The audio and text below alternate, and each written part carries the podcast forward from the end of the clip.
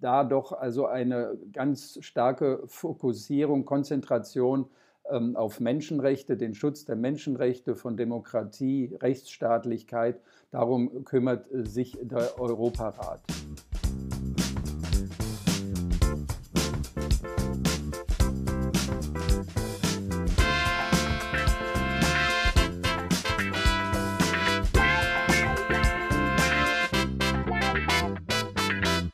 Hallo Tim. Hallo Coco.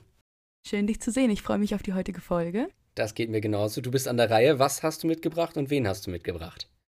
Also thematisch geht es heute um den Europarat, unsere letzte internationale Organisation. Ich bin jetzt mal vorsichtig und sage nicht Institution. Äh, und mitgebracht habe ich ähm, Dr. Axel Berg.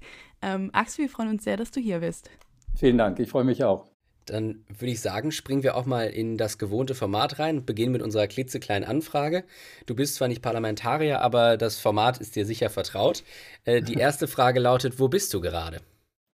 Ähm, ich bin an meinem Schreibtisch zu Hause, Homeoffice sagt man heute, hm. äh, und zwar bei uns in der Wohnung in Berlin Mitte. Dann geht's weiter mit: Was machst du denn von Beruf und wolltest du das, was du machst, auch schon immer werden? Ja, das ist ein bisschen schwierig. Dann müsste ich mein ganzes Leben erzählen. Ähm, also ich bin eigentlich im Ruhestand. Ich war Botschafter zuletzt äh, im Auswärtigen Dienst lange Jahre. Ähm, und ähm, zurzeit habe ich übernommen die Aufgabe eines Sonderberaters im Arbeitsstab für den deutschen Vorsitz im Europarat. Das ist so ein Arbeitsstab im Auswärtigen Amt, der extra für diese Aufgabe, für diese sechs Monate, die der Vorsitz dauert, eingerichtet äh, worden ist. Und da bin ich für besondere Aufgaben äh, vorgesehen, unter anderem im Bereich der Öffentlichkeitsarbeit. Also wenn solche Anfragen wie von euch kommen, ähm, dann überlegt man sich, wer das machen kann. Und da habe ich schon das eine oder andere in dem Format machen dürfen. Und das ist, macht viel Spaß, es ist aufregend und, und auch interessant und anregend. Ja, und wahrscheinlich ja bei der Frage, ob man das schon immer werden wollte, ist das wahrscheinlich ein bisschen schwierig zu sagen, weil das ist so eine Funktion, da weiß man wahrscheinlich als Jugendlicher nicht mal, dass es das gibt. Aber Diplomat, war das schon immer dein Traumberuf? Naja, also äh, ich habe ich hab Jura studiert und mich auf Völkerrecht spezialisiert. Ich habe in Heidelberg dann Examen gemacht und hatte das Glück, am Max-Planck-Institut für Völkerrecht anfangen zu können, arbeiten zu können und habe dann aber irgendwann gesehen, dass also äh, die akademische Laufbahn nicht so mein Ding ist, dass mir da ein bisschen die Disziplin fehlt. Ähm, und äh, dann habe ich, was der eine oder andere äh, Kollege war das meistens ähm, ähm, auch gemacht hat, ich habe mich dann für den Auswärtigen Dienst beworben und habe dort dann 1983 angefangen und habe, ähm, kann man so ganz dramatisch sagen, keinen Tag bereut, dass ich diese Entscheidung getroffen habe. Nur was dann am Ende sein wird, dass man wie ich, äh, zuletzt war ich Botschafter in Norwegen, dass man äh, so etwas wird, das weiß man vorher nicht. Vielen Dank für die Einschätzung und die Erzählung. Ähm, ich wäre auch genau darauf nochmal eingegangen. Du warst die letzten Jahre Botschafter Schweiz, Liechtenstein, Norwegen, die, die einzigen Länder jetzt in unmittelbarer Nähe, die nicht zur EU gehören. Das mhm. hat aber jetzt für meine nächste Frage keine große Bedeutung, weil die lautet, was ist Europa für dich in einem Wort? Drei Wörter. Oh. Ähm, Ein, Einheit in Vielfalt. Das ist, es ist gerne benutzt, aber das ist, sagen wir mal, auch, auch mein Credo. Ähm, und ich war ja, bevor ich dann Botschafter wurde, 2005 war ich neun Jahre, glaube ich, ähm, in der Europaabteilung, in der EU-Abteilung äh, tätig und habe dort also viel mit der EU zu tun gehabt, zum Beispiel mit dem Vertrag von Nizza, als es um die Änderungen ging die notwendig wurden durch die Erweiterung dann 2004 und äh, in den Folgejahren. Ähm, und in, insofern bin ich sowohl dem Europa der EU sehr verbunden, wie aber auch ähm, dem Europa darüber hinaus. Ich war ja auch noch bei der OSZE, Organisation für Sicherheit und Zusammenarbeit in Europa. Und da sind wirklich alle, alle Staaten mit dabei. Das geht sogar noch ein bisschen über Europa hinaus bis nach Kleinasien. Ähm, und insofern habe ich da durchaus also auch einen weiten Europabegriff. Mhm. Ja, ich glaube, dieser Slogan Einheit in Vielfalt, das ist was, das Tim und ich auch als äh, Mini-Parlamentarier des Europäischen Jugendparlaments gut nachvollziehen können. Wir waren ja beide schon in ganz vielen verschiedenen Ländern innerhalb von Europa und da sieht man dann doch die, die übergreifende Einheit. Äh, dann als nächste klitzekleine Anfrage, hast du denn einen Lieblingsort in Europa? Das ist schwierig.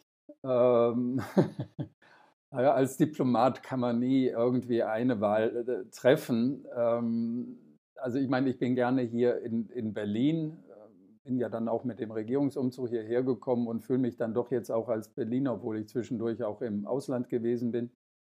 Ähm, aber sagen wir mal, äh, ich bin sehr viel, gerade in der Zeit, als ich in der Europaabteilung war, in Brüssel gewesen und kenne Brüssel jetzt also durch die Arbeit. Das war auch immer mit Stress und Hektik und so weiter äh, verbunden aber dann auch aufregend zu sehen, wie Europa tatsächlich funktioniert, wenn man dann in dem Saal sitzt, in dem die Minister äh, tagen und das Ganze mitbekommt oder auch bei den europäischen Räten dann. Ähm, und äh, dann habe ich aber auch Brüssel immer wieder äh, persönlich genossen, mal auch äh, mit der Familie einen Ausflug dorthin gemacht, ähm, sodass ich sagen würde, also dann nehme ich einfach Brüssels Hauptstadt, äh, also Europas Hauptstadt Brüssel als, als mein Lieblingsort für Europa. Sehr schön. Ähm, Brüssel kann ich auch persönlich sagen, fand ich auch eine sehr schöne Stadt und ich glaube, ist auch noch eine Ergänzung zu unserer Liste. Ich glaube, bisher gab es Brüssel als Lieblingsort noch nicht. Äh, Coco, korrigiere mich, wenn ich das falsch sehe. Mhm. Dann kommen wir auch zur letzten der klitzekleinen Anfragen und das ist: Hast du eine Netflix-Empfehlung für uns? Ähm, ich muss gestehen, dass ich erst seit kurzem dabei bin. Ähm, durch, durch äh, die Einschränkungen im Augenblick ähm, mhm. muss man dann doch sehen, wo man äh, bleibt. Und das äh, Fernsehen, das Private wie das Öffentliche, ist dann nicht so toll. Meine DVDs habe ich mir schon alle mal angeschaut. Ähm, und dann habe ich aber dann doch jetzt äh, mich auch da zugeschaltet zu, zu Netflix und bin durch die Empfehlung einer Tochter äh, von unseren beiden Töchtern, ähm, die uns durch die ganze Welt begleitet haben, ähm, äh, bin ich ähm, zu Chef's Table gekommen. Das ähm, ist so eine Art äh, Kochsendung mit also interessanten Köchen aus der ganzen Welt, die dann also typische oder besondere Gerichte zubereiten und das, das macht viel Spaß. Also da kann man ähm, ein bisschen träumen und was lernen und da ich selber auch gerne koche, ähm, hat das mir also viel Spaß gemacht. Ich glaube, da sitzen wir alle drei in einem Boot. Tim und ich sind auch leidenschaftliche Köche. Ich glaube, er sogar noch ein bisschen mehr als ich. Ja, also gute, möglich. gute Empfehlung. Ich kannte die Show tatsächlich noch nicht. Ähm, aber gut, dann würde ich vorschlagen, wir widmen uns auch direkt den Inhalten, Inhalten der heutigen Folge. Äh, zunächst dem Europarat als Institution. Äh, wir haben uns ja bereits mit dem Europäischen Rat auseinandergesetzt und mit dem Rat der EU. Und jetzt kommt der dritte Rat hinein. Äh, die Verwirrung wird immer größer. Vielleicht wäre es deswegen am Anfang ganz gut, mal kurz zu erklären, wo denn eigentlich die Unterschiede liegen zwischen diesen Räten und dem Europarat. Ja, ganz technisch kann man sagen, ähm, Europäischer Rat und Rat der Europäischen Union sind Organe der Europäischen Union, gehören also zur Europäischen Union, also so praktisch wie äh, Bundesregierung oder Bundesrat oder so etwas in, in, in der Hinsicht. Ähm, aber der Europarat ist eine ganz eigene Organisation.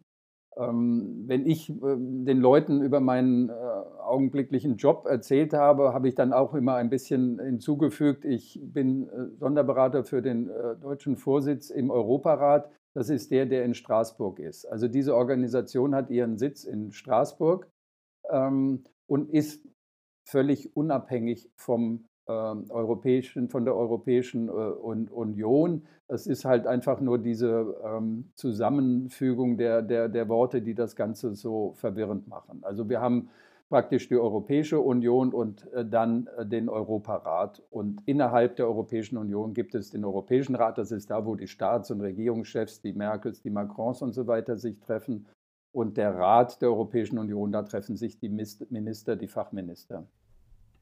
Ja, man sieht ja auch einfach bei dem, ich sag mal vorsichtig, Einzugsgebiet, das der Europarat hat im Vergleich zur Europäischen Union die Unterschiede. Also wir reden ja beim Europarat tatsächlich von 47 Mitgliedstaaten und gut 820 Millionen Menschen, ähm, die darin vereint sind. Also jetzt nicht persönlich, ähm, aber eben über benannte Mitgliedstaaten. Die Frage, die sich dann aber für mich natürlich stellt, ist, brauchen wir eigentlich noch eine Institution, die über die Mitgliedstaaten und die Europäische Union hinausgeht? Wie ist da dein Eindruck? Ja, auf, auf jeden Fall. Also da muss man auch unterscheiden. Ähm, die Namen mögen ähm, nahe beieinander liegen, ähm, aber der Europarat hat ganz spezielle, konkrete Aufgaben, die sich teilweise mit dem, was die Europäische Union macht, überschneidet oder es gibt Berührungen, da kann man später nochmal drüber sprechen. Aber es ist äh, da doch also eine ganz starke Fokussierung, Konzentration auf Menschenrechte, den Schutz der Menschenrechte, von Demokratie, Rechtsstaatlichkeit. Darum kümmert äh, sich der Europarat. Und ähm, die Europäische Union ist ja, sagen wir mal, für alles und vieles äh, zuständig, also natürlich für den Binnenmarkt, die Wirtschaft, ähm, für Schengen, das heißt die Freizügigkeit, ähm, für Landwirtschaft, für ähm, wirtschaftliche Unterstützung, vor allen Dingen noch in den äh, jüngeren Mitgliedstaaten und, und so weiter. Ähm, man hat dort auch eine Grundrechtecharta verabschiedet, die hat aber einen ganz anderen Stellenwert als die Europäische Menschenrechtskonvention, die von dem Europarat äh, verabschiedet wurde und das zentrale Dokument ist, das der zentrale Vertrag im Europarat. Mhm. Ja, mir ist in der Recherche aufgefallen, äh, dass der Europarat manchmal als Auffangbecken bezeichnet wird für eben die Staaten, die der EU nicht beitreten können bzw. dürfen, also Russland, die Türkei beispielsweise oder wollen zum Beispiel die Schweiz. Jetzt hast du gerade angesprochen, dass es tatsächlich inhaltliche große Unterschiede gibt. Ist es dann überhaupt angemessen, von einem Auffangbecken zu sprechen? Ja, würde ich auch nicht sagen. Nein, der Europarat hat ja eine eigene Geschichte, ist also mit einer kleinen Zahl von Mitgliedstaaten schon als erste europäische Institution äh, gegründet worden 1949 und ist dann immer äh, größer geworden. Man kann aber umgekehrt sagen, ähm, alle, die Mitglied der Europäischen Union werden wollen, sollten oder müssen ähm, Mitglied im Europarat sein und ähm, die Europäische Menschenrechtskonvention äh, ratifiziert haben. Das ist sozusagen Voraussetzung, dass man dort auch die gleiche Wertegemeinschaft hat. Mhm. Alles klar. Du hast gerade schon gesagt, ähm, gegründet 1949, da würde ich gerne nochmal ansetzen. Ähm, vielleicht kannst du uns kurz einmal erklären, was die Mitgliedstaaten dazu bewegt hat, den Europarat zu gründen. Ich meine, man muss sich vor Augen führen, vier Jahre nach Ende des Zweiten Weltkriegs. Ähm, gut, der Rest wahrscheinlich geeint, äh, außer Deutschland äh, in der Mitte. Deutschland war ja auch kein Gründungsmitglied. Aber kannst du vielleicht einmal umreißen, was, was waren die Beweggründe hinter dieser Entscheidung, so kurz nach einer so schwierigen Bruchsituation im Grunde, sich wieder zu versöhnen und zusammenzubringen? Ja, das, das war die Erfahrung, die schreckliche Erfahrung des, des Zweiten Weltkriegs, der den äh, ganzen Kontinent äh, verwüstet hat, die Verbrechen des Nationalsozialismus noch dazu. Und ähm, schon nach dem Ersten Weltkrieg gab es Bewegungen, die gesagt haben, äh, wir brauchen ähm, einen Einigungsprozess für dieses Europa. Und äh, wie man dann schnell gesehen hat, war das nicht möglich. Und nachdem aber der ganze Kontinent und erst recht Deutschland völlig da niederlagen, hat man gesagt, wir brauchen einen, einen Neuanfang und das geht nur durch und mit ähm, ähm einer europäischen Bewegung. Und das Besondere ist auch, ähm, nicht zuletzt im Hinblick auf, auf meine Aufgabe jetzt habe ich dann mal so in ein äh, altes Buch, das mir hier die Europäische Bewegung in Deutschland zur Verfügung gestellt hat, reingeschaut äh, mit äh, der langen Geschichte der, der Gründung des Europarats. Und es waren dann solche, würde sagen, heute zivilgesellschaftlichen Organisationen, die Europäische Bewegung oder auch Einzelpersonen, Winston Churchill, mhm. ähm, die da besonders sich engagiert haben und gesagt haben, wir müssen jetzt ähm, einen Strich machen, klingt ein bisschen lapidar für das, was vorher die Katastrophe, die vorher passiert war. Aber wir müssen jetzt wirklich eine Einigung ähm, in Europa ähm, versuchen zu erreichen. Mhm. Und der erste vorsichtige Schritt war dann tatsächlich mit dem Europarat. Mhm. Ja, interessant. Ich erinnere mich, wenn ich jetzt an meine Geschichtsstunden äh, im Gymnasium zurückdenke, da habe ich auch vor allem die Gründung äh, der Europäischen Gemeinschaft für Kohle und Stahl mit dem Ende des Zweiten Weltkriegs in Verbindung gebracht und nicht direkt den Europarat.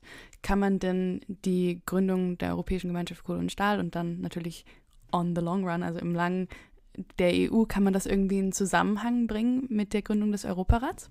Ja, so ein bisschen, wie ich das gerade gesagt habe. Also das war der erste vorsichtige Schritt, sagen wir mal, so wie der Europarat heute arbeitet, fungiert, die Kompetenzen, die er hat, die hat man damals auch noch nicht so ganz absehen können. Das war sozusagen der, der erste Schritt für eine, eine friedliche Zusammenarbeit, für eine Zusammenarbeit, um Frieden, Stabilität äh, zu schaffen, Ausgleich zu schaffen.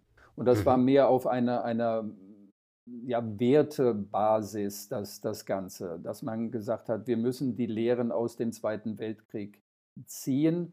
Ähm, und wenn dann der ähm, andere europäische Einigungsprozess, Integrationsprozess beginnt, das war eigentlich auch ein ganz äh, irrer Schritt, nämlich die, die Europäische Gemeinschaft für Kohle und Stahl war ja gleich so etwas Supranationales. Das heißt, also man hatte eine gemeinsame Behörde, die hieß, glaube ich, auch so, die dann ähm, über Kohle- und Stahlpolitik der Mitgliedstaaten äh, bestimmt hat, weil man eben gesehen hat, Kohle und Stahl sind die wesentlichen ähm, Ressourcen, um Kriege zu, zu führen. Und wenn man das unter eine gemeinschaftliche Verantwortung stellt, dann wird es in Zukunft nicht mehr möglich sein, äh, aufzurüsten gegen den Nachbarn Deutschland, gegen Frankreich und so weiter.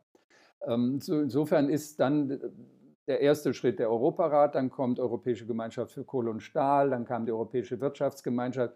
Parallel hat sich der Europarat auch ein bisschen weiterentwickelt und letztlich kamen dann eben die ganzen neuen Mitglieder dazu. Mhm. Wunderbar. Das heißt in der Kurzfassung, es gibt gute Gründe, warum es abseits der EU ein, eine weitere Institution oder einen weiteren, äh, ähm, einen weiteren Zusammenschluss von Staaten in Europa geben soll. Und wir haben jetzt auch verstanden, wie der Europarat eigentlich ursprünglich entstanden ist. Dann ist sicher die interessante, aber ich glaube auch sehr schwierige Frage, wer denn eigentlich in dem Europarat versammelt ist, wer dort sitzt, weil es gibt ja verschiedene Gremien. Kannst du uns da vielleicht einmal abholen, was da alles im Europarat vereint ist? Na, es ist eigentlich gar nicht so kompliziert. Es gibt zwei, zwei Hauptorgane. Ähm, das ist das sogenannte Ministerkomitee ähm, und die Parlamentarische Versammlung. Das ist also ein parlamentarisches äh, Gremium. Und in beiden sind alle 47 Mitgliedstaaten vertreten. Ähm, Im Ministerkomitee praktisch äh, jeder Mitgliedstaat mit äh, seinem Außenminister, seiner Außenministerin und in der Parlamentarischen Versammlung gibt es so eine äh, Staffelung, was die Größe der nationalen Delegationen betrifft. Die kleinsten haben zwei und die größten, glaube ich, 18 ähm, Abgeordnete in der Parlamentarischen Versammlung. Also beide sind ähm, praktisch ähm, zusammengesetzt aus Vertretern, Vertreterinnen aller äh, Mitgliedstaaten. Mhm. Ähm, es gibt dann noch den Gerichtshof, ähm, der eine besondere Rolle spielt, ähm, wo auch ähm, äh, es ähm, einen Richter, eine Richterin von jedem Mitgliedstaat gibt. Ja. Ähm, also auch 47 Richter, die dort äh, zusammen sind. Die treten nicht immer alle zusammen ähm, in einer Kammer auf. Äh, äh, da gibt es oder im, im, Plenum auf, sondern es gibt dann Kammern, wo man dann also ähm, in kleinen Gruppen oder teilweise auch äh, der Richter alleine dann tätig wird. Ja, für mich klingt das so ein bisschen so, als wären das quasi Institutionen innerhalb der Institutionen.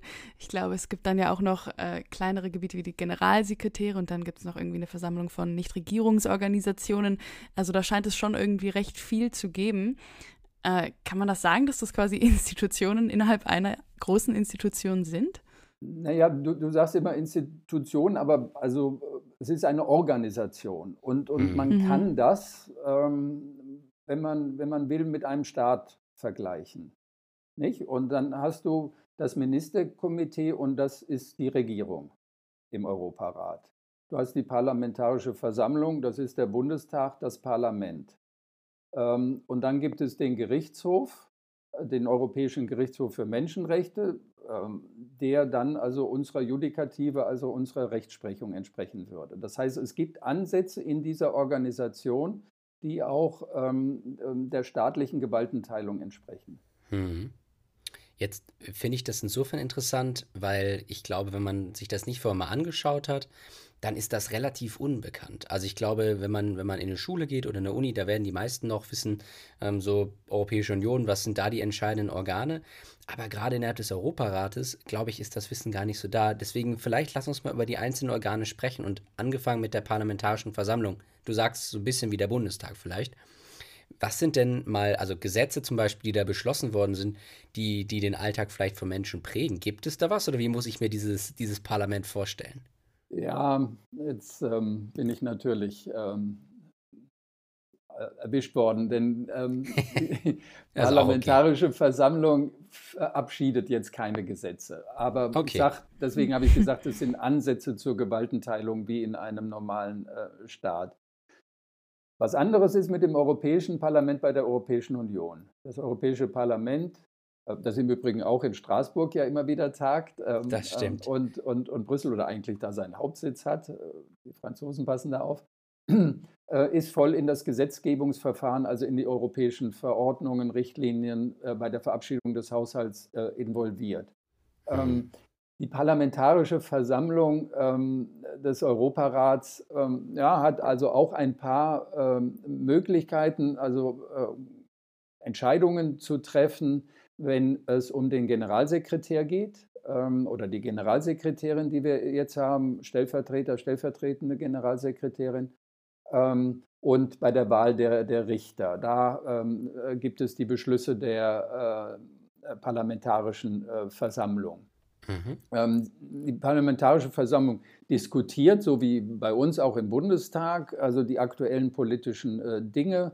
Also ich habe das jetzt auch ein, ein, ein bisschen mitverfolgt, also ob das äh, Ukraine, Türkei, ähm, Nagorno-Karabach-Konflikt ist, all diese Dinge, die werden auch richtig äh, diskutiert ähm, in der Parlamentarischen Versammlung. Und dann kann auch die Parlamentarische Versammlung des Europarats an die Mitgliedstaaten rangehen Fragen stellen, sie praktisch zur Rechenschaft ziehen oder sie auffordern, gegenüber der Parlamentarischen Versammlung äh, Stellung zu nehmen, wenn man meint, dass es ähm, äh, Verletzungen von, von Menschenrechten äh, geht. Also es ist mehr so ein, ein ja, Befragungsrecht, was es ja auch im Bundestag gibt, aber ähm, hier dann doch, ähm, ähm sagen wir mal, in etwas abgemilderter äh, Form. Letzter Punkt, den ich erwähnen will, ähm, bei der äh, Aufnahme neuer Mitglieder, da ist auch die Parlamentarische Versammlung involviert. Die muss dann auch äh, sehen, dass die Voraussetzungen geschaffen sind. Ein Punkt mhm. darf ich noch dazu. es fehlt eigentlich nur ein Mitglied noch oder zwei, sagen wir mal. Ähm, Belarus seit langem. Ich habe vorhin von der Menschenrechtskonvention gesprochen und das wichtigste Ergebnis oder das Besondere ist das Verbot der Todesstrafe und das ist äh, durch Belarus nicht gewährleistet. Deswegen äh, sind die also mal von allen anderen Dingen, die im Augenblick dort passieren, mhm. kein wirklicher Kandidat oder sie sind formal Kandidat, aber kommen für einen Beitritt im Augenblick nicht in Frage. Und dann haben wir das, das Problem, äh, sage ich mal, mit, mit Kosovo als neuem Staat, der aber nicht von allen anerkannt wird. Mhm. Okay, also ja, für, für Lukaschenko schaut es also schlecht aus in naher Zukunft. Ähm, dieses Befragungsrecht, das du angesprochen hattest, ist das auch der Grund, warum die Parlamentarische Versammlung manchmal als das demokratische Gewissen Europas bezeichnet wird? Ja, das ist so ein Ausdruck von, von Konrad Adenauer. Das hat er in seiner ersten äh, Rede vor der Parlamentarischen Versammlung, damals hieß die noch Beratende Versammlung 1951, äh, benutzt er meinte eigentlich den ganzen Europarat. Ähm, mhm. Aber, äh, und, und damals, das war ja noch in den Anfängen, ich hatte noch mal eine andere Veranstaltung, wo das also auch praktisch im Titel vorgekommen ist, deswegen hatte ich mir das noch mal äh, angesehen. Ähm, das ist ähm, praktisch äh, die Schaffung der Werte, die zum Aufbau, Wiederaufbau Europas nach dem Zweiten Weltkrieg geführt haben, dass man dort äh, sozusagen sich getroffen hat, sich fragen konnte, wie können wir das im gemeinsamen Interesse äh, machen, den, den Aufbau, dass dort eben ähm, eine Wertegemeinschaft da war, die das Gewissen, das gemeinsame gute Gewissen äh, widerspiegelt. Ja, ich war tatsächlich gerade schon ein bisschen beeindruckt, wie du aus dem Stand heraus wusstest, dass es eine Rede von Konrad Adenauer war. Jetzt erklärt sich es auch, dass, äh, also ich dachte, also ich fühlte mich gerade sehr unwissend in dem Moment jedenfalls. Ähm, aber okay. Ich auch. Das ist beruhigend. Aber okay, Parlamentarische Versammlung, glaube ich, ungefähr verstanden.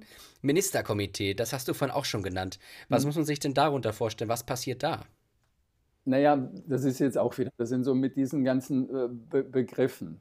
Das hm. Ministerkomitee ist das Treffen der Minister und das findet normalerweise nur einmal im Jahr statt. ähm, ähm, jetzt also Ende äh, Mai äh, unter dem deutschen äh, Vorsitz. Aber es gibt dann nicht erschreckend das Komitee der Ministerbeauftragten. Das sind ähm, die Bo Botschafter der Mitgliedstaaten, die in Straßburg versammelt sind. Ähm, die nennen sich dann ständige Vertreter, also die Botschafter bei internationalen Organisationen, Vereinte Nationen, OSZE, Europäische Union, die nennt man ständige Vertreter. Und die 47 Botschafter und Botschafterinnen, die sitzen in Straßburg und die treffen sich, na, sagen wir mal, äh, alle zwei Wochen oder so im, im Schnitt im Jahr um dann die wichtigen Dinge zu besprechen. Hm. Ähm, mhm. Also die, und die entsprechenden Beschlüsse zu fassen. Ähm, das, das, das Ministerkomitee selber verabschiedet dann auch nochmal wichtige Dokumente, die äh, verabschieden sozusagen den Fortschritt, der im Laufe des Jahres erzielt worden ist und geben dann ähm, äh, so ein bisschen Input, also ähm, geben dann ein bisschen äh, Vorgaben, wie es weitergehen soll.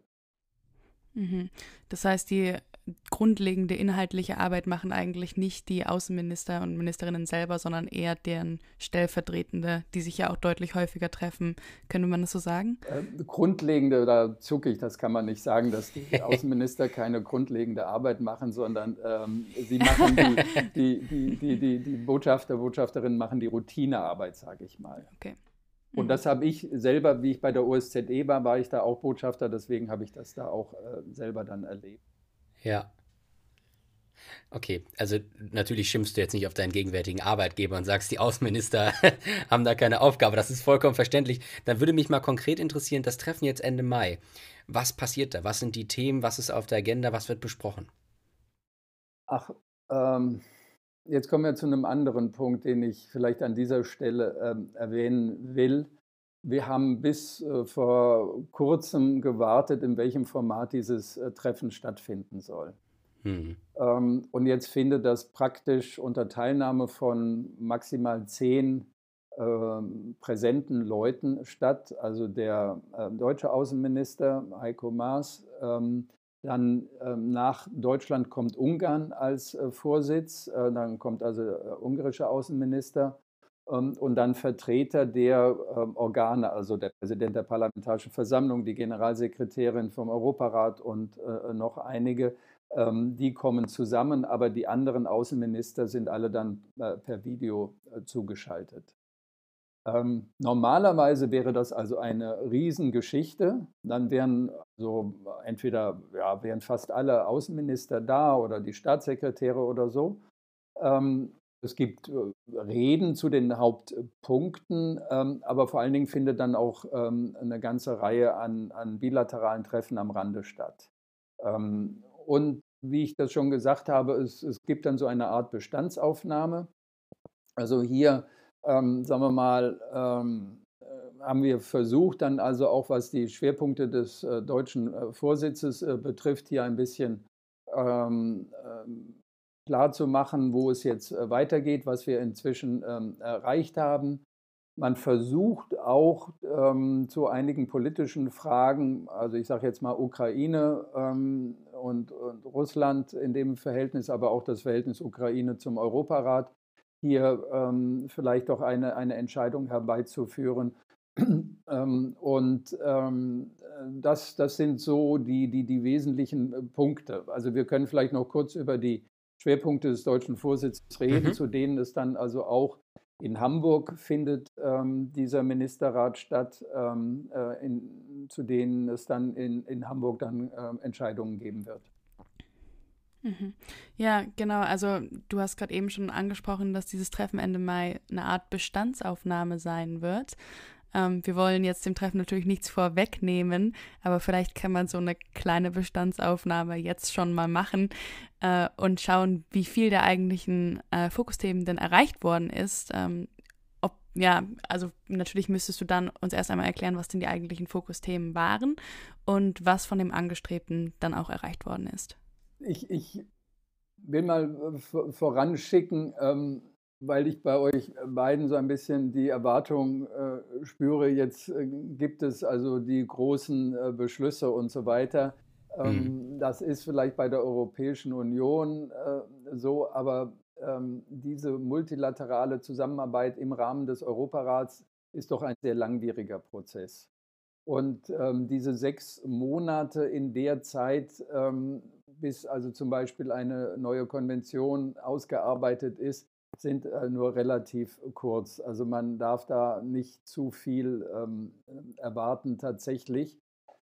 Ähm, unsere Themen waren, und ich kann dabei das dann also ähm, kurz erläutern, was wir gemacht haben, und ihr mhm. fragt mich dazwischen, also der, der, der erste äh, Punkt äh, war praktisch, ähm, dass wir ähm, ähm, also die, die Stärkung von, von Menschenrechten, Demokratie und Rechtsstaatlichkeit als erste Priorität hatten. Und da ging es vor allen Dingen darum, um die Umsetzung der äh, Entscheidungen des Europäischen Gerichtshofs für Menschenrechte.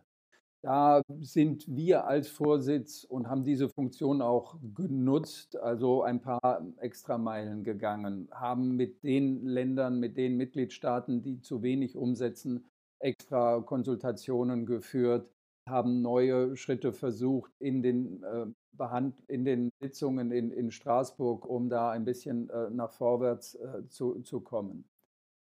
Der zweite Punkt unter diesem, dieser Priorität war ähm, äh, der Beitritt der Europäischen Union zur Europäischen Menschenrechtskonvention. Das ist äh, was für, für juristische Feinschmecker, weil wenn also eine Organisation ähm, ähm, einer äh, Konvention beitreten soll, die eigentlich für Staaten gemacht ist, dann ergeben sich natürlich eine ganze Reihe von äh, Fragen und erst recht, wenn die Europäische Union diese Organisation ist.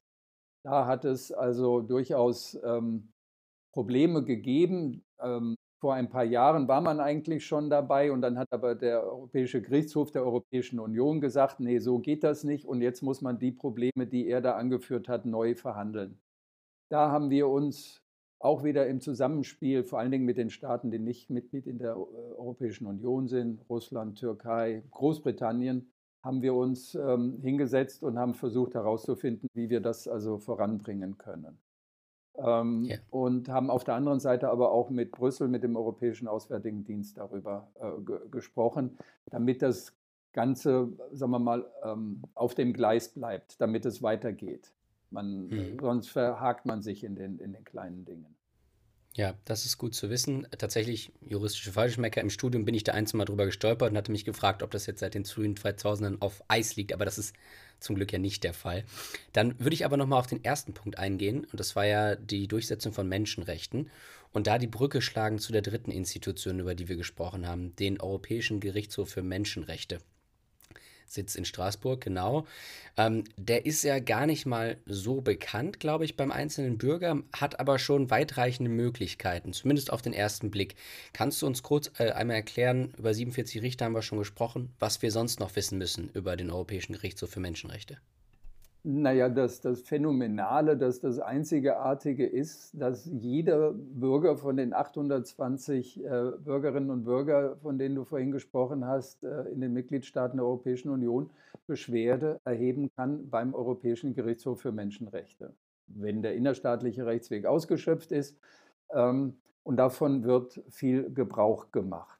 Und ähm, äh, in letzter Zeit also erheblicher Gebrauch gemacht. Also es gibt dann also um die zigtausend Beschwerden. Nicht alle sind begründet, ähm, aber sie werden alle genau geprüft. Und es gibt immer wieder ganz wichtige, bahnbrechende äh, Urteile, ähm, und da äh, ist das jetzt nicht so, sagen wir mal, ähm, die üblichen Verdächtigen, ähm, die vom, vom Gerichtshof dann ähm, ein, ein negatives äh, Urteil bekommen. Auch, auch Deutschland hat also mehrfach nach Auffassung des Europäischen Gerichtshofs gegen die Europäische Menschenrechtskonvention verstoßen. Ähm, also das, das ist das, das wirklich äh, Einzigartige und die Mitgliedstaaten sind als Mitgliedstaaten natürlich verpflichtet, die ähm, äh, Urteile entsprechend umzusetzen. Ähm, und wenn das nur äh, geht, indem eine Gesetzgebung gemacht wird, also ein Gesetz geändert wird, dann muss dann auch dieses Gesetz geändert werden. Das ist also durchaus also auch möglich, dass es also zu dieser Konsequenz dann kommt. Das heißt, der Europäische Gerichtshof hat schon wirklich eine, eine große, große Macht, hat einen, einen insofern supranationalen Charakter. Mhm. Ja, ich glaube insbesondere dieser Fakt, dass tatsächlich individuelle Personen äh, zum Europäischen Gerichtshof für Menschenrechte kommen können, ist echt wichtig. Ich erinnere mich, äh, in der Folge mit äh, Frau Kokott hatten wir darüber auch gesprochen und es ist eben so, dass beim EuGH keine individuellen Personen einen Antrag, Antrag stellen dürfen. Also ich glaube, genau, das ist sehr gut, ja. dass, da diesen, dass du diesen wichtigen Unterschied ja. Äh, hervorgearbeitet hast. Ähm, dann würde ich gerne beim Stichwort Recht bleiben und da nochmal genauer hinschauen, was in den letzten Monaten passiert ist. Du hast bereits angesprochen, was ähm, ihr euch vorgenommen mhm. hattet. Mhm. Und ähm, das Thema Recht, beziehungsweise spezifisch der Rechtsstaatmechanismus, ähm, der hat jetzt mit dem Europarat nichts zu tun, aber das war ja schon viel in den Medien. Ähm, vor allem Dez im Dezember, wo es dann in die finalen Verhandlungen hineinging. Darüber hatten wir auch mit äh, Michael Roth und Katharina Barley bereits gesprochen. Ähm, ich wundere mich bloß, wenn dieses Thema Recht für den Europarat doch genauso wichtig ist oder vielleicht sogar noch wichtiger, weil es deren Kernkompetenz ist. Warum kriegen wir in den Medien davon nicht so viel mit? Warum äh, geht es bei uns nicht um den Europarat, wenn man jetzt die Zeitung aufschlägt?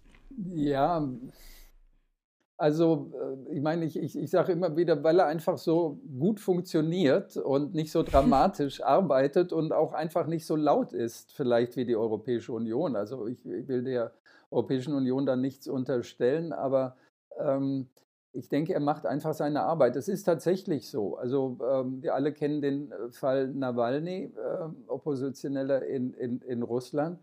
Und der Europäische Gerichtshof hat sich mehrfach mit diesem Fall befasst, auch ähm, äh, letztes Jahr noch, als es um die Ausreise von Nawalny nach Deutschland gegangen ist. Ähm, aber man bekommt diese ähm, Entwicklungen mit, ohne zu wissen, dass da tatsächlich der Europäische Gerichtshof äh, tätig ist.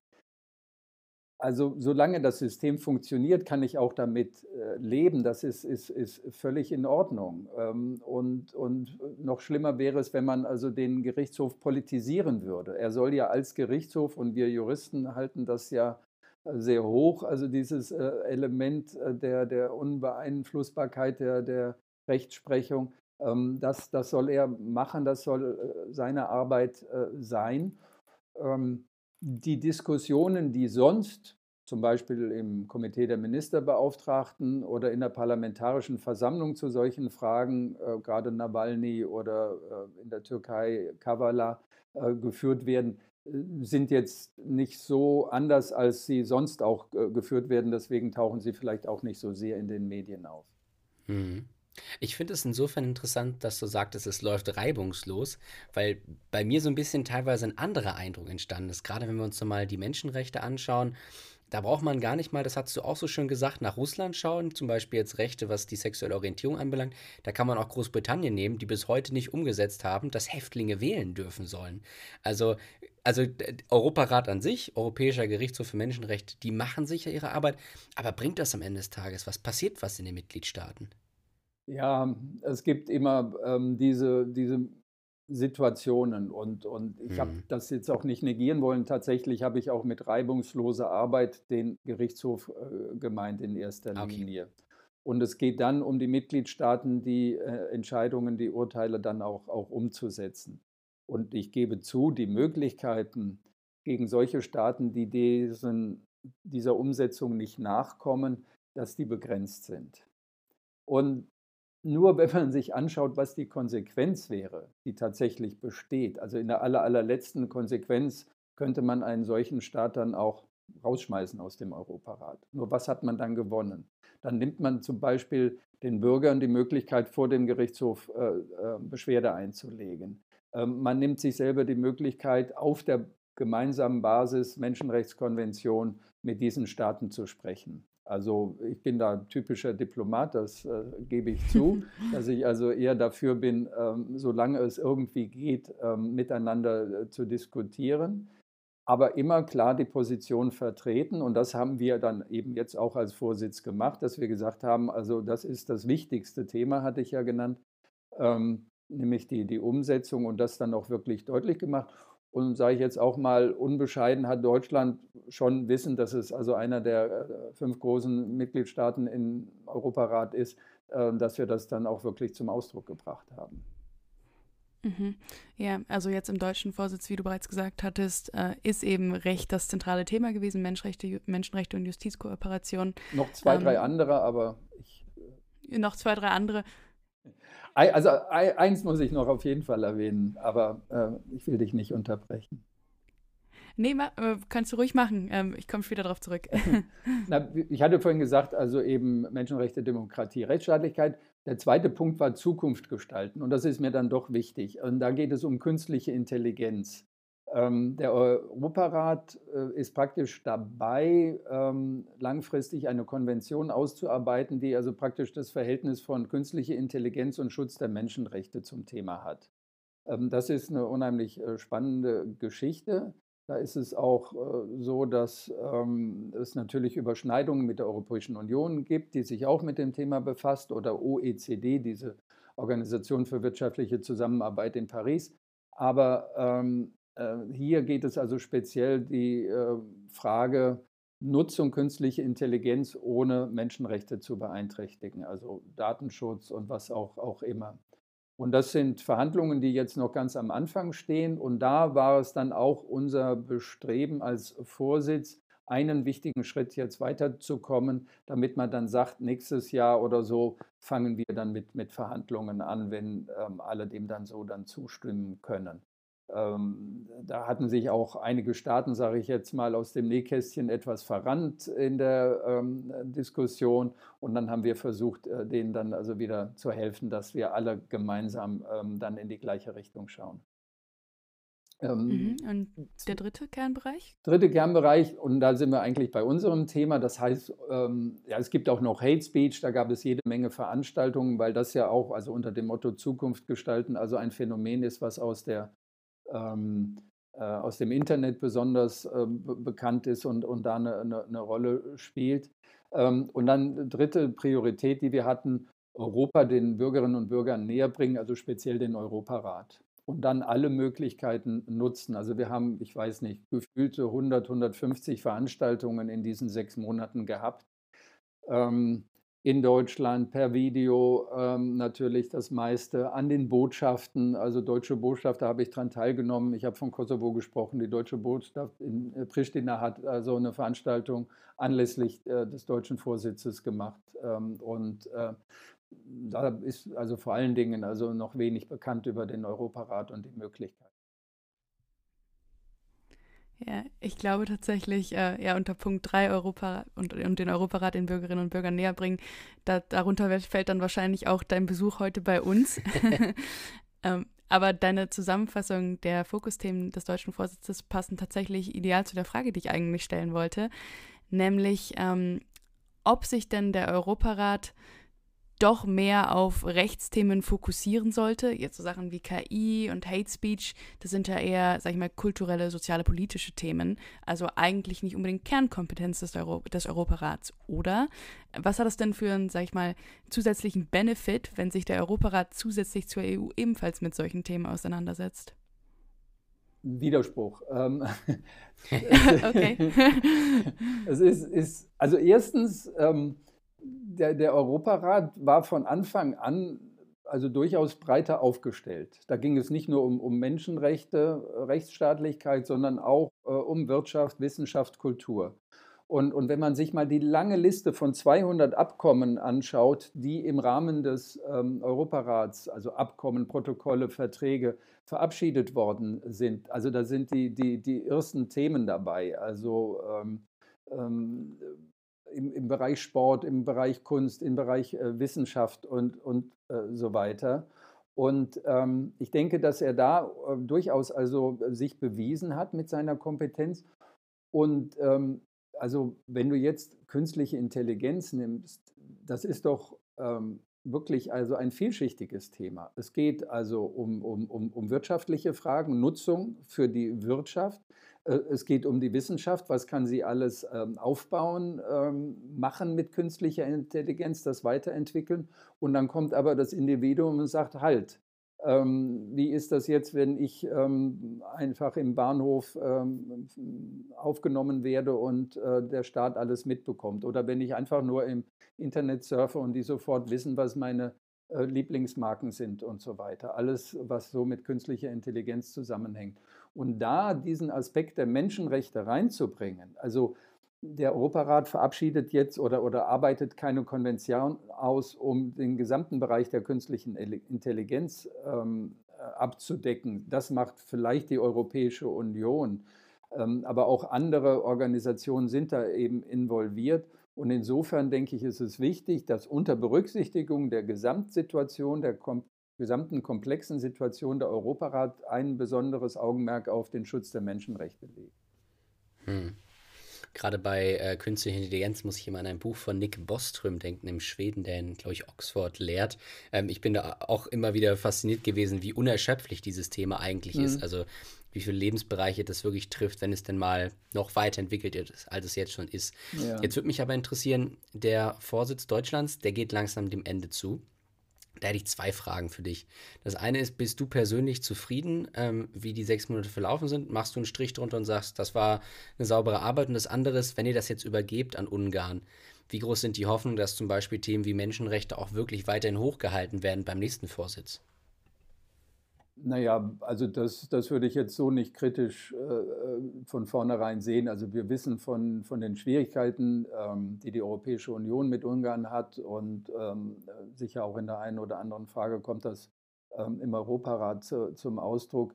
Aber jetzt wieder positiv gesehen, es ist gut, wenn auch so ein, ein Staat die Verantwortung hat für diese wichtige Organisation und dann also auch äh, unter einem besonderen Gesichtspunkt gesehen wird.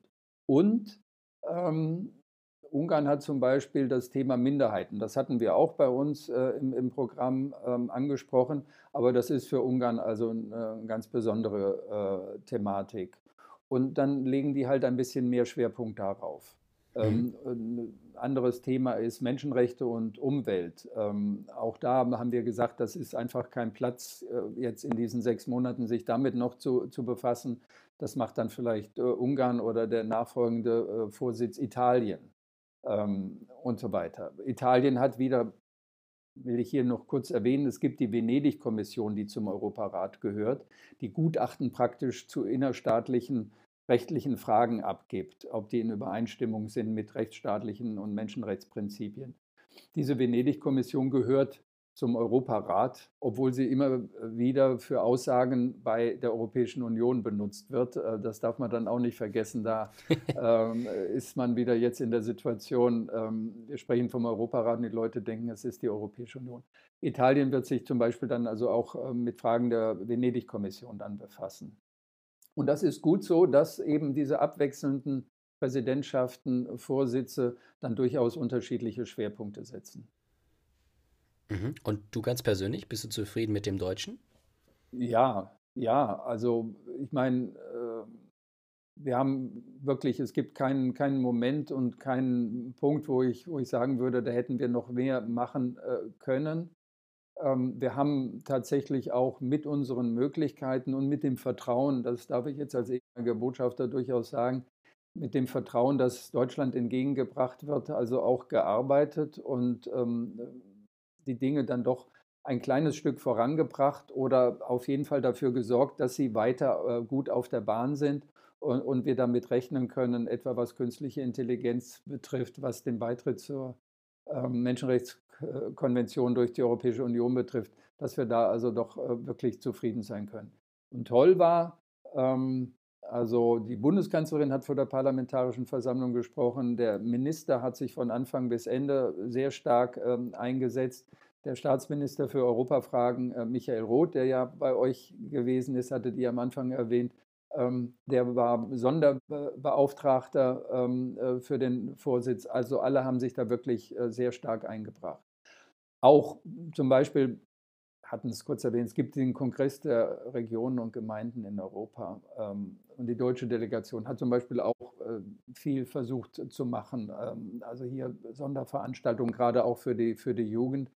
Also ich denke, das war ein, ein Gesamtwerk von, von allen Beteiligten. Ich darf auch nicht vergessen, die anderen Ministerien, Justizministerium. Ähm, es fand jetzt gerade die Veranstaltung Zehn Jahre Istanbul-Konvention zum Schutz von Frauen gegen häusliche Gewalt statt. Da hat die Ministerin ähm, äh, Giffey ähm, sich sehr stark involviert. Also das war, war sehr gut und ich denke, dass insgesamt die Aufmerksamkeit auf die Themen des Europarats ähm, äh, größer geworden ist, auch wenn äh, nicht immer äh, klar war, dass der Europarat dahinter steht. Mhm, okay, kann ich verstehen. Und trotzdem, ja, Tim und ich dürfen ja nicht zu unkritisch sein. Du hast angesprochen, dass letzte Woche äh, die Bundeskanzlerin in der Parlamentarischen mhm. Versammlung äh, gesprochen hat. Und unter anderem ging es da ja auch um die Aserbaidschan-Affäre. Mhm. Äh, Stichwort Lobbyismus, Bestechlichkeit. Ich glaube, das ist so ein Aspekt des Europarats, von dem hat man mitbekommen und da muss man vielleicht ein bisschen schlucken. Äh, kannst du uns vielleicht kurz erklären, worum es genau bei der Aserbaidschan-Affäre geht und was da jetzt so passiert ist? Wird das aufgearbeitet? Ja, also kurz gesagt ähm, geht es darum, dass äh, die Regierung, äh, der Staat Aserbaidschan, Abgeordneten, die in der Parlamentarischen Versammlung vertreten waren, ähm, Vorteile verschafft hat, äh, Reisen, wertvolle Schmuck und ähm, auch teilweise Geldbeträge. Also ich weiß nicht. Also das ist jetzt also auch alles, was ich so gelesen habe dazu. Ähm, und diese Abgeordneten haben sich dann auffällig, und dadurch ist das Ganze erstmal dann publik geworden, haben sich immer auffällig sehr positiv über ähm, Aserbaidschan äh, geäußert, gesagt, die Wahlen, die dort stattgefunden haben, also perfekt äh, frei und fair gewesen sind, obwohl die zuständigen Organe, etwa bei der OSZE, das Gegenteil gesagt haben. Und dann ist die Sache aufgeflogen. Ich ähm, sehe, dass ähm, also sowohl jetzt was Deutschland betrifft, der Bundestag entsprechende Schritte unternommen ähm, hat, ähm, dass äh, wohl hier auch ähm, staatsanwaltschaftliche Ermittlungen eingeleitet äh, worden äh, sind und das Ganze natürlich eine politische Dimension hat. Nur, das sind leider eine Vielzahl, eine viel zu große Zahl von, von ähm, Fällen gewesen, hat das nichts mit dem ähm, Europarat zu tun. Wenn man kritisch sein will, das habe ich auch irgendwo gelesen, ähm, hat es zu lange gebraucht, bis die ganze Sache aufgeflogen ist, dass dann vielleicht der eine oder andere davon gewusst hat, aber nichts gesagt hat. Aber es gab dann andere, die sich sehr engagiert für die Aufdeckung ähm, eingesetzt haben. Und ähm, dann muss man sehen, dass ja der Europarat ähm, gerade die Bekämpfung der Korruption selbst zu einem großen Thema hat. Ähm, und es gibt dann also eine entsprechende äh, Gruppe, die dann also auch Staatenüberprüfungen macht. Und das haben die jetzt gerade mit Deutschland gemacht. Ähm, die heißt Greco. Ähm, und ähm, die Abkürzungen im Europarat sind alle irgendwie entweder lustig, aber furchtbar anstrengend. Da habe ich dann doch manchmal meine Probleme gehabt. Und ähm, da hieß es auch, also Deutschland hat noch nicht genügend getan, gerade im parlamentarischen Bereich.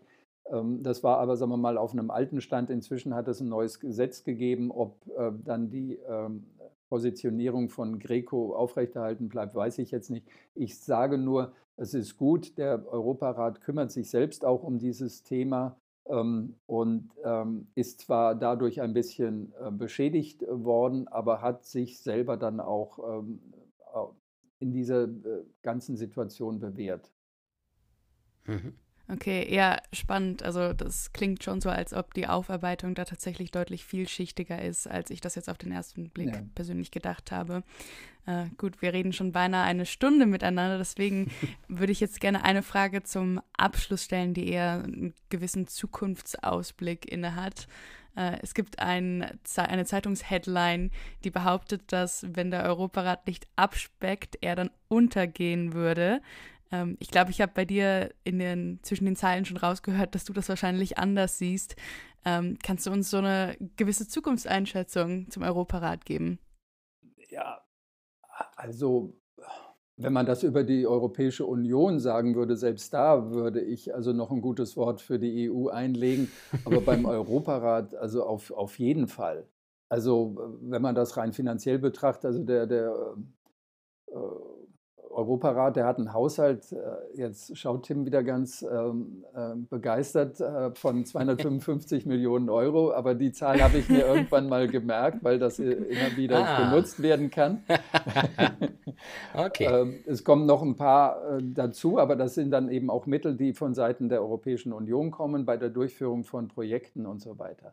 Das heißt also, es ist eigentlich eine schlanke ähm, Organisation. Gut, sie haben also auch ein paar hundert oder vielleicht 2000, äh, weiß ich nicht genau, ähm, Mitarbeiter oder so. Alles in, in, in, in allem.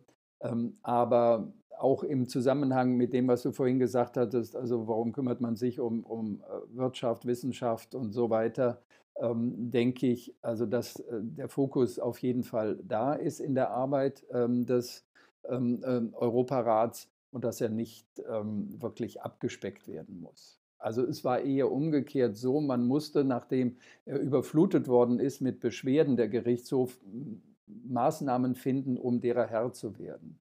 Und Deutschland gibt jedes Jahr auch ein bisschen, also es gibt, gibt also außerbudgetäre Hilfen, also außerhalb der normalen Mitgliedsbeiträge der Mitgliedstaaten kann man auch zusätzlich Geld geben, das macht Deutschland auch. Ähm, und da versuchen wir vor allen Dingen auch den Gerichtshof zu unterstützen ähm, mit, seiner, mit seiner Arbeit, weil, weil er da so, so wichtig ist. Ja, das würde ich sagen, ist doch ein wunderbarer Appell, äh, dass der Europarat auch zukünftig eine Rolle spielt. Ich für meinen Teil habe ihn auf jeden Fall jetzt ein Stückchen besser verstanden. Äh, ich glaube, Coco, dir geht es ähnlich, oder? Ja, ich habe unheimlich viel gelernt. Das war tatsächlich eine Organisation, von der ich noch nicht so viel wusste. Und ich habe wirklich sehr viel mitgenommen. Wunderbar. Dann würde ich sagen, vielen Dank, Axel, für deine Zeit. Danke, es war mir ein Vergnügen. Danke für eure tollen Fragen. Hat viel Spaß gemacht. Wunderbar. Danke. Dann würde ich sagen, bis bald irgendwo in Europa. Bis bald irgendwo in Europa. In Brüssel, in Berlin.